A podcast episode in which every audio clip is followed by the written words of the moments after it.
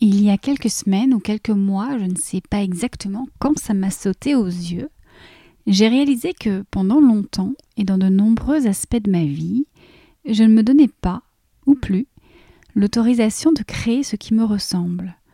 Bien trop occupée à créer ce que je pensais devoir faire et ce que je croyais que la société, ma famille ou mon entourage attendaient de moi, attendaient de nous. Très tôt, en réalité, le syndrome de la bonne élève, des bonnes manières, de la gentille petite fille et de la perfection sont venus recouvrir mon diamant, jusqu'à l'enterrer parfois. Heureusement, sur mon chemin, des garde-fous m'ont permis de garder un accès à mon âme d'artiste et m'ont rendu, chacun à leur tour et à leur façon, les clés de mon château. Et la permission surtout d'y entrer, d'y emménager et d'y organiser la plus belle fête une sorte d'émancipation de toutes les règles et de tous les règnes. Bienvenue sur le podcast État de Flow. Je suis Elisabeth Smeisters, créatrice de l'ashram État de Flow, une sorte de résidence d'artiste où l'on se respire, où l'on ralentit et se reconnecte au corps et à ses vertus originelles et à sa créativité pour vivre son art dans la fluidité et l'harmonie. Seul ou avec des invités, je vous partage dans ce podcast une conversation, une clé ou une piste de réflexion pour vous aider à mettre de la conscience et de la présence dans chacune de vos créations.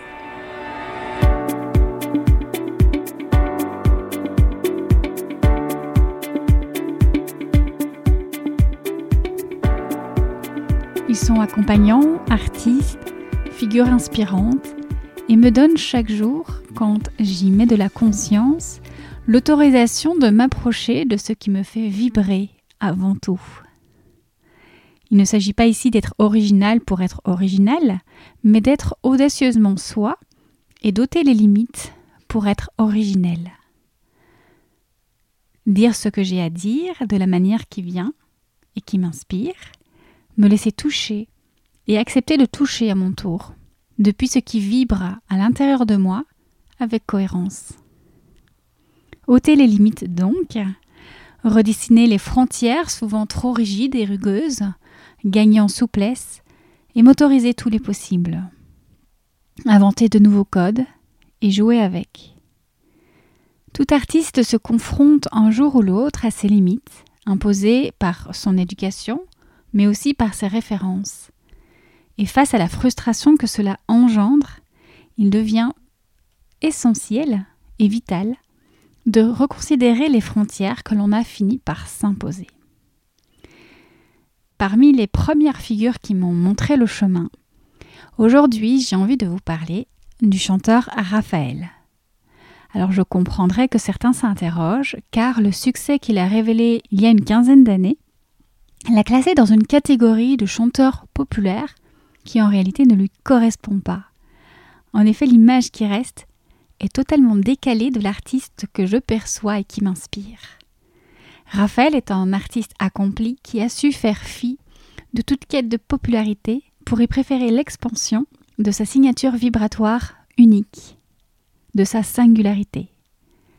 Raphaël n'a eu de cesse de se réinventer et d'expérimenter son art, jusqu'à une forme d'apothéose lors de son spectacle remarquablement audacieux pertinent et créatif que j'ai eu la chance de voir au Bouffe du Nord à Paris le mois dernier. Trois soirs plutôt qu'un d'ailleurs, pour faire durer le plaisir. Plus qu'une performance, j'ai assisté à une œuvre d'art vivante qui m'a fait l'effet d'une claque. Une œuvre d'art vivante. Raphaël décomplexe la créativité et sort du concept du genre. Concert, Théâtre, humour, effets sonores et immersion visuelle se mélangent et offrent une bouffée d'oxygène, du vent dans les poumons. Le temps d'un soir, nous ne sommes plus à Paris, mais dans un monde onirique, avec des prouesses techniques et graphiques, telles que le piano qui joue tout seul, les bandes magnétiques qui s'enclenchent à distance, ou encore les images projetées sur d'immenses écrans en fond de scène. Comme à son habitude, Raphaël revisite tous ses titres et nous offre des versions inédites, renversantes. Tant de beauté et de dévouement à son art en 1h45 que j'en ai eu les larmes aux yeux à plusieurs reprises, touché en plein cœur par sa capacité à repousser les frontières. Depuis 2006, j'ai vu Raphaël dans de nombreuses salles et formats différents. Reste que ce spectacle est unique et inimitable. On sent que c'est ici que l'artiste s'épanouit et que toutes ses inspirations prennent corps en son sein. Au diable, les codes de l'industrie musicale. Bonjour, l'art libre et décomplexé. J'ai compris en assistant à ce spectacle que l'inspiration nous donne l'autorisation. L'autorisation de créer selon nos propres règles, nos propres codes. L'autorisation d'inventer, de réinventer et de proposer de l'inattendu. L'autorisation de mélanger les styles, les genres, les influences. C'est le message que j'ai à vous transmettre aujourd'hui. Aujourd'hui, j'ai le souhait qu'à votre tour, vous retrouviez les clés de votre château et l'autorisation de créer selon vos propres règles. C'est pourquoi il est si utile aux artistes d'aller voir ce que d'autres proposent. On remplit son sac de références jusqu'au moment où on finit par comprendre qu'absolument tout est possible.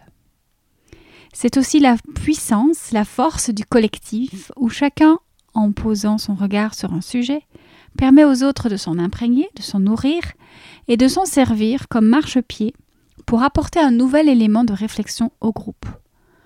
Chacun grandit ensemble, comme un grand brainstorming où les possibles se révèlent l'un après l'autre. C'est dans cette idée que j'ai créé la nouvelle cellule digitale, Contouring, qui a lieu du 25 avril au 22 mai prochain soit durant 4 semaines sur Telegram.